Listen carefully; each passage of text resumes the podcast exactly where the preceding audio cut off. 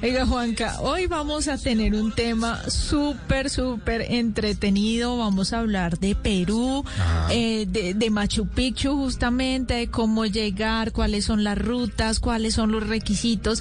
Y para ello nos acompaña Manuel Rivera Morales. Él es guía oficial de turismo y administrador turístico en Perú. También es gerente de Lima Golden Travel, una mayorista de turismo con más de cinco años de experiencia. Qué bien. Y bueno, aprovechemos para darle la bienvenida a Manuel Rivera para que nos empiece a enamorar de Perú. Manuel, bienvenido a Travesía Blue. Hola, ¿qué tal? ¿Cómo le va? Muy bien, Manuel, todo muy bien. Manuel, arranquemos eh, con diciéndole a nuestros oyentes, bueno, si están en Lima, ¿Cómo es la forma para llegar hasta Cusco? ¿Se puede llegar por tierra, en avión? ¿Cuántos son los medios de transporte disponibles para poder llegar a ese punto de inicio? Bueno, para empezar, gracias por la invitación. Les comento un poco. Eh, para llegar a Cusco se puede tomar un vuelo que dura una hora de Lima a Cusco con diferentes aerolíneas. Eh, tenemos Viva, Viva Air, tenemos Latam y otras aerolíneas locales que sin ningún problema se puede viajar en el caso de carretera, los, el viaje es un poco más pesado, entre 22 a 24 horas. Eh, pero sí, es muy largo, pero se recomienda si alguien desea tomar esa, esa ruta, solamente realizarla en época seca, que quiere decir desde el mes de abril hasta el mes de septiembre, porque los otros meses son meses de lluvia y también cae alguna nevada y es un poco más complicado para llegar.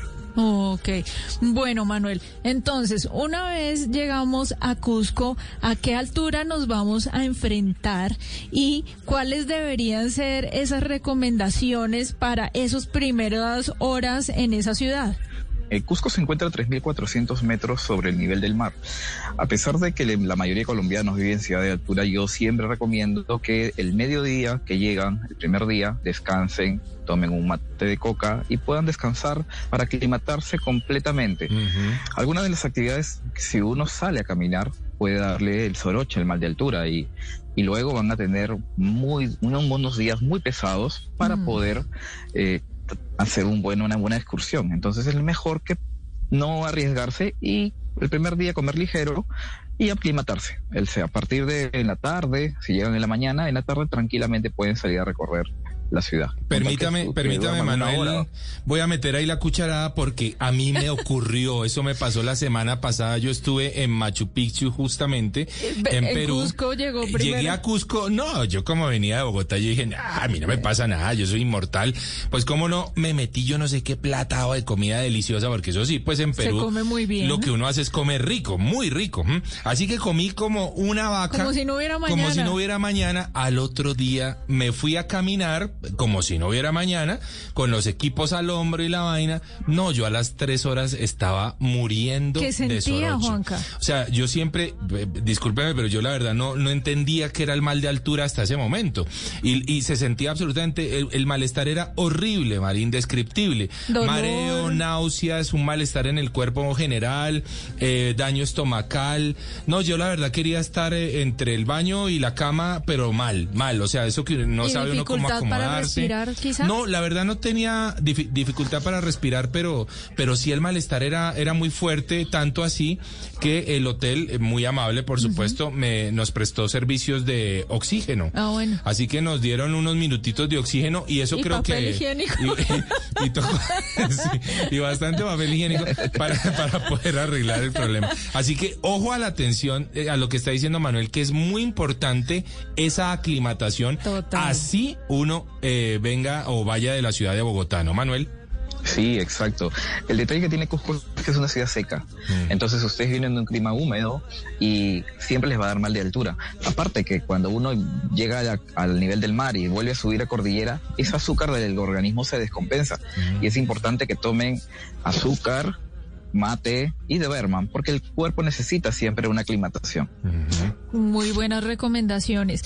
Manuel, ¿Qué se puede hacer ese, ese primer día en, en Cusco? Porque generalmente la ruta que la gente se traza es llego a Cusco, hago un city tour quizá y al día siguiente arranco mi, mi ruta hacia Machu Picchu. ¿Qué, ¿Cuáles serían esos puntos súper recomendables dentro de la ciudad de Cusco?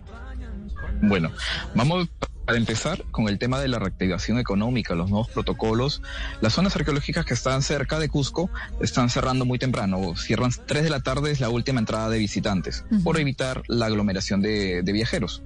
Entonces, si uno descansó por la mañana y está como al mediodía libre, yo le recomiendo hacer un recorrido por Sacsayhuamán, Kenco, Pucapucar y Tambomachay, que son las cuatro zonas arqueológicas que están alrededor de Cusco.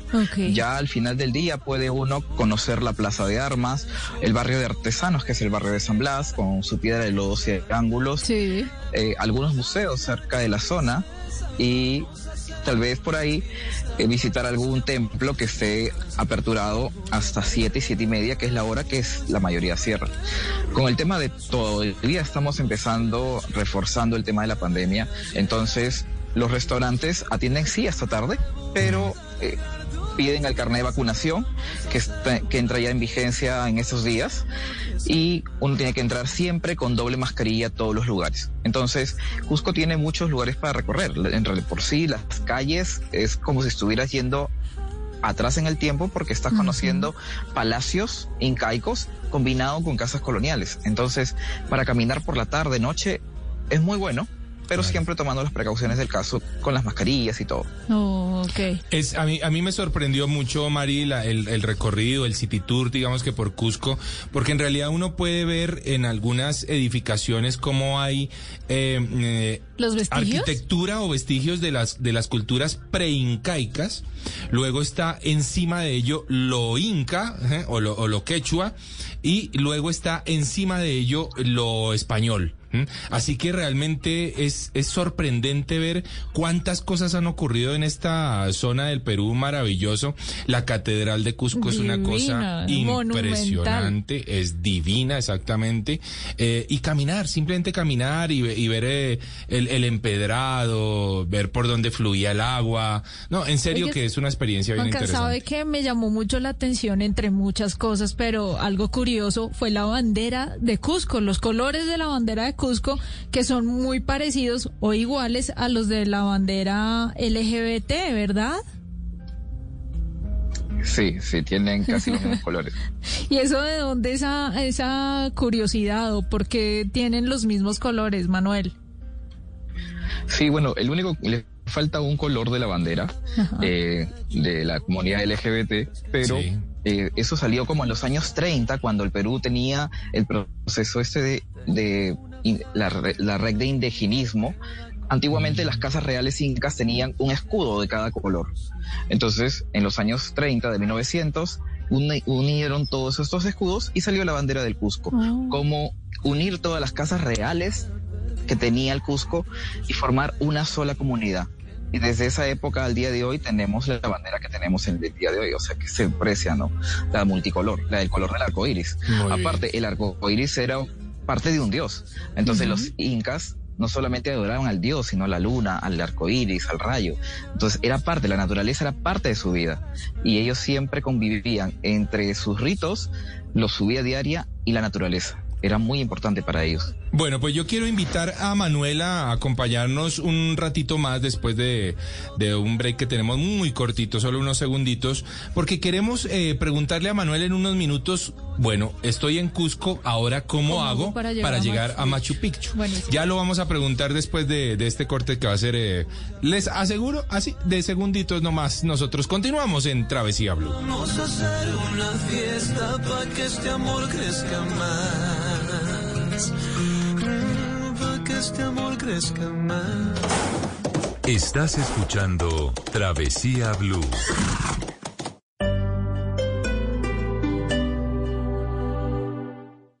Padres con experiencia, padres nuevos, hijos únicos, con hermanos, abuelos que consienten, nietos que aprenden. Cada domingo vamos a construir un puente entre generaciones para que las familias crezcan y entre todos podamos cambiar el mundo. Generaciones Blue, un espacio del Blue Radio, con testimonios, guías, expertos e invitados que nos ayudarán a mejorar la vida en familia y las relaciones entre sus miembros. Generaciones Blue, este domingo a las 12 del día. Generaciones Blue, estamos cambiando el mundo de las familias colombianas por Blue Radio y bluradio.com. La alternativa. Ven por tu video de bolero falaz y un six-pack de Vex a la calle 74, número 2228 en Bogotá, hasta el 27 de noviembre. De lunes a sábado de 3 pm a 9 pm y domingo de 11 am a 5 pm. El exceso de alcohol es perjudicial para la salud. Prohíbe el expendio de bebidas a menores de edad. Aplica términos y condiciones. Visítalos en www.vexsociety.com.co. Este domingo en Encuentros Blue, predicciones y datos sobre las personas y sus preferencias. Muy importante a la hora de tomar decisiones. Una copa de fútbol inspirada en la calle. Hipoterapia, sanar montando a caballo y más en Encuentros Blue. Para vivir bien. Por Blue Radio y bluradio.com. La alternativa.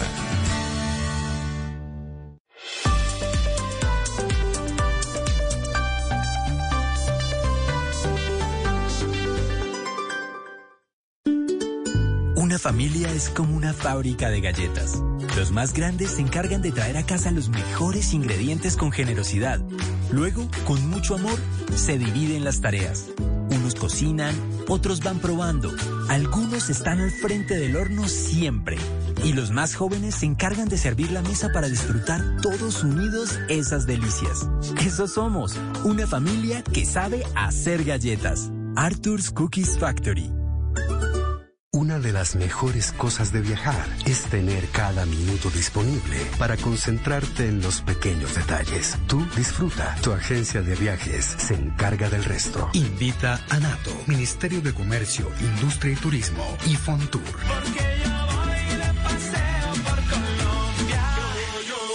¿Ya tienes fecha para tu próximo viaje? En pinbus.com compras en 5 minutos y desde donde estés tus pasajes para viajar en bus por Colombia. Entra ahora. La educación no tiene edad en Barranquilla. Con 66 años y ya pensionado, Pedro Cabrera encontró en el programa Maestros de Vida la oportunidad de ser parte de una comunidad estudiantil, accediendo a un sinnúmero de eventos académicos, culturales y sociales en la Universidad del Norte. El programa Maestros de Vida en la Universidad del Norte es excelente y recomendable para todos los que hemos pasado por la universidad. Después de 20 años, volver como estudiantes es muy placentero por el nivel académico y la calidad de docentes que ofrece la universidad. A la amplia oferta de las universidades se suman iniciativas gratuitas como Cátedra Barranquilla, donde se comparten espacios para que los adultos mayores participen.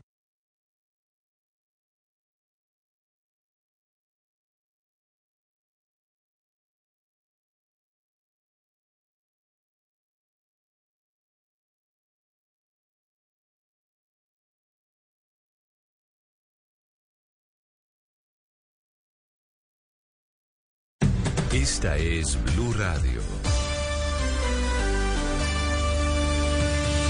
En Bogotá, 89.9 FM. En Medellín, 97.9 FM. En Cali, 91.5 FM. En Barranquilla, 100.1 FM. En Cartagena, 1090 AM. En Bucaramanga, 960 AM. En Pereira y el norte del Valle, 89.2 FM. En Tunja, 103.1 FM. En Villavicencio, 96.3 FM. En Armenia, 89.2 FM. En Norte de Santander, 97.7 FM. En Neiva, 103.1 FM. Y en Córdoba, 96.0 FM. También en bluradio.com. En Facebook, Blue Radio Colombia. A través de Twitter en arroba Blue Co. Y en la señal de TDT.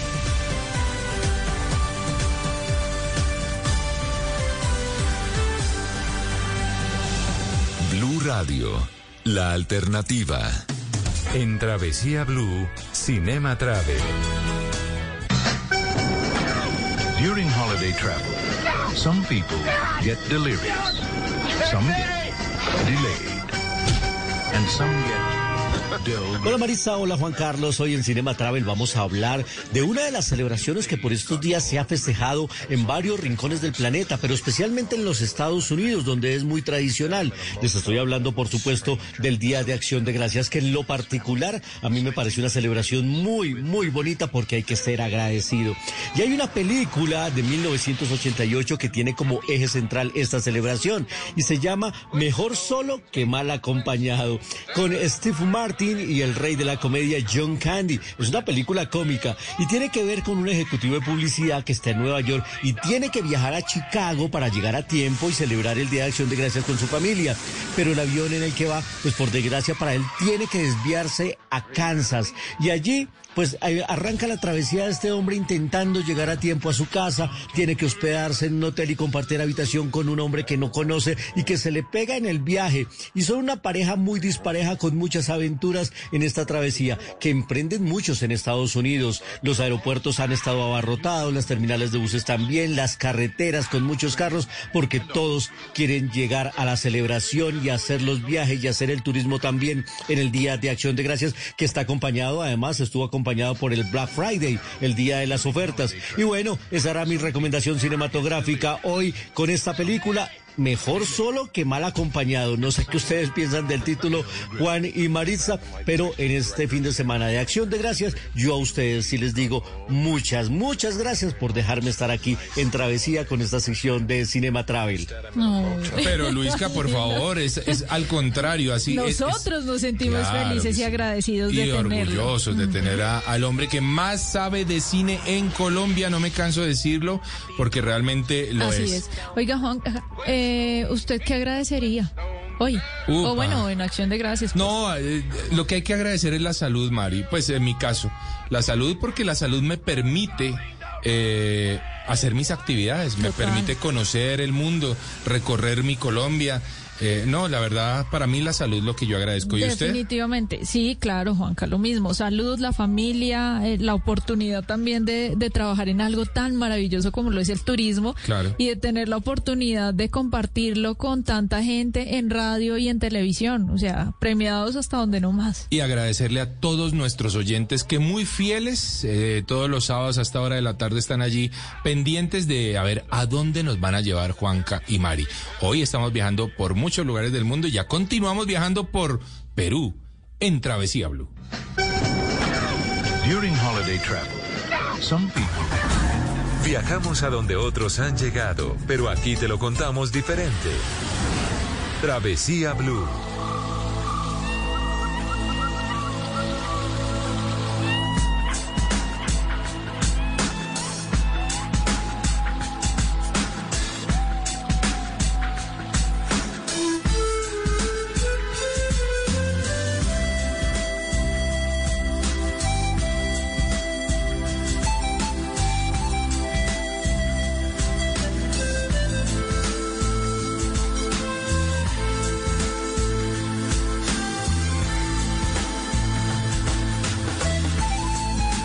Mari, sabe que tuve la oportunidad de ver hace pocos días una foto de un cóndor allá en Machu Picchu. Ah, qué cosa Digo, por Dios, por Dios, ¿quién tuvo esta suerte? Por Dios, ¿quién tuvo esta suerte? Qué cosa tan loca. Estamos hablando con Manuel de Lima Golden Travel, una mayorista, por supuesto, de turismo. Y dejamos eh, a Manuel con una pregunta interesante. Estoy en Cusco, ahora quiero irme a Machu Picchu. ¿Qué debo hacer? ¿Cómo puedo llegar, Manuel? ¿Cuántas rutas hay, Manuel? Bueno, eh, para empezar, las rutas hay dos, en tren o en, haciendo el camino Inca.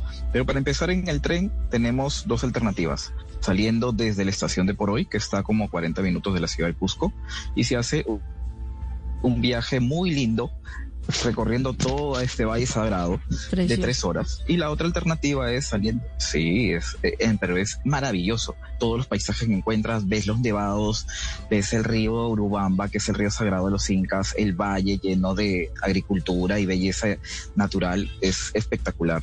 Y la otra ya es llegando a la, al pueblo de Yantaitambo, que es un pueblo de cultura inca viva, porque hasta el día de hoy las casas son bases incas del pueblo, del pueblo de, la, de la época con cimiento del segundo nivel colonial y la gente sigue manteniendo sus tradiciones muy recomendado una visita de un, de un día para visitar ese pueblo. El tren desde esta ciudad, desde ese pueblo, dura hora y media y uno llega a la ciudad de Machu Picchu o al pueblo de Machu Picchu, es decir, pues, dependiendo de los horarios, el recomendado es que sea en la mañana para que esté llegando a golpe de nueve, nueve y media de la mañana y pueda tomar el servicio de bus que se toma a la ciudadela por, eh, que dura 30 minutos o 40 minutos. En Machu Picchu no tenemos carreteras, son la única carretera es desde el pueblo a la zona arqueológica y de la zona arqueológica al pueblo. No hay, no hay carros, solamente los buses que suben a la, a la zona arqueológica. Por un tema de, eh, desde que lo declararon Patrimonio de la Humanidad, la UNESCO nos puso muchos parámetros y parte de eso es la conservación y todo pertenece al santuario histórico. Entonces, por ese motivo, las autoridades de Perú no permiten autos y todo se hace caminando. Cuando se llega uno a tomar el bus, disfruta de la vista de toda esta selva selva alta, porque Machu Picchu no se encuentra tan alto como Cusco, está como a 2400. Y esta es la parte de selva alta. Nosotros tenemos diferentes pisos altitudinales y mientras que Cusco está en la zona quechua, nosotros estamos bajando a la zona de selva alta. Y cuando uno ingresa allá a Machu Picchu, eh, tiene que recorrerlo, puede recorrerlo solamente la Yacta, que es la ciudadela, o puede hacer dos caminos diferentes, que es eh, la montaña Machu Picchu junto con la Yacta o, la montaña Huayna Picchu junto con la Yacta. La Yacta le llamamos a lo que es la ciudadela. El segunda ruta sería el Camino Inca. El Camino Inca es una ruta de cuatro días que se visita, se ingresa desde el kilómetro 82 cerca de Ollantaytambo y se camina junto con un guía y diferentes porteadores que van apoyándolo en el camino al guía y hacen campamentos. Hacen tres noches de campamento y la última noche llegan, el último día llegan muy temprano, golpe de seis de la mañana o cinco y media, para ver el, amanecer desde la Puerta del Sol mm. y luego ingresan a Machu Picchu hacia la Yacta. la verdad es que la verdad es que todo suena absolutamente espectacular y, y aunque hay cientos miles eh, de fotos eh, que por supuesto inundan las redes sociales, no hay nada como estar ahí parado viendo semejante monumento eh, que nos dejó esta cultura maravillosa para toda la humanidad. Mire que uno de los recuerdos más bonitos que yo tengo en mi vida es recordarme ahí parada frente a esa ciudadela. Uno, porque era un sueño que tenía desde hace muchos años, ese sueño turístico, viajero que uno quiere cumplir, pero la energía tan increíble y verse rodeado de unas montañas, de unas fantásticas, creo que es algo que le llena usted el corazón. Y es importante, eh, Mari, decir que, eh, digamos que hace pocos días alguien me decía, no, esas montañas se ven altísimas, yo no tengo el físico para subir, no, tranquila. No se necesita mucho físico realmente. Las escalinatas son cortas eh, y si uno escoge una buena hora del día, pues no va a pegar muy duro eh, el sol. O Ahora, el o el frío exactamente. Es ir preparados, ir hidratado, eso es muy importante.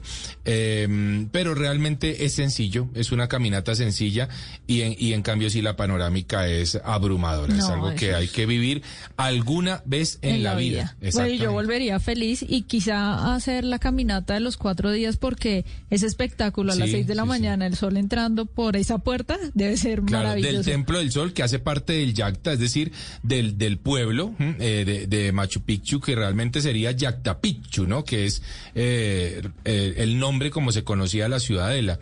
Así que, bueno, Manuel, para orientar un poquitito más a nuestros oyentes. los costos de cada una de, las dos rutas, en tren o, o el camino del Inca. Bueno, el camino del Inca sí tiene un costo un poco elevado, es un promedio de unos 500 dólares, un poquito menos eh, dependiendo de la temporada, pero es por el tema de la logística que se tiene que realizar. Eh, por, son cuatro días, se incluye la comida, el guiado. Y por un tema de seguridad, ya que hace muchos años hubo un accidente y, unos turistas fallecieron, desde ese momento todos tienen que ingresar con, un guía oficial. Eso es una norma. En el caso de la Yacta, eh, un tren promedio puede costar una, un ida y vuelta un promedio de unos 120 a unos 140 dólares y va a variar dependiendo del horario. Puede ser algunas veces un poco menos en épocas de oferta, pero yo siempre les recomiendo a todos mis viajeros que no que vayan de abril a septiembre porque es la época en que no van a encontrar lluvia, porque si no, es ese sol radiante que ustedes necesitan para estar ahí y disfrutarlo, eh, no lo van a tener. Manuel, rápidamente, ¿cuáles son los requisitos para entrar hoy a Perú? ¿Necesitamos vacuna? ¿Necesitamos prueba PCR negativa? ¿Qué se necesita? En la actualidad solamente la vacuna, tienen que llevar el certificado de vacunación junto con el documento, puede ser el pasaporte o la cédula, y eso es, por el momento eso es todo. No, no requiere nada más, solamente hay que llenar un formulario, una declaración jurada por internet del Ministerio de Salud y llevarla en el, en el móvil o si desean impresa. Y eso es todo. No requieren más, los colombianos no requieren visa para ingresar a Perú. Incluso, como son parte de la comunidad andina de naciones, tienen un precio especial en el ingreso Machu Picchu, porque pagan igual que los peruanos. Ah, muy bien, eso, nos alegra. Claro que sí, eso está muy bien. Pues Manuel, muchas gracias por habernos dedicado estos eh, minutitos en Travesía Blue. La verdad es que ustedes hacen una operación fantástica eh, de turismo en esa, en esa región, así que súper recomendados para la gente que quiera. Ya saben, Lima Golden Travel, así los van a encontrar y se van a encontrar con las mejores actividades de turismo. Gracias Manuel y éxitos. Un gusto y saludos a todo el pueblo colombiano que es, los amo mucho. Ahí está. Continuamos en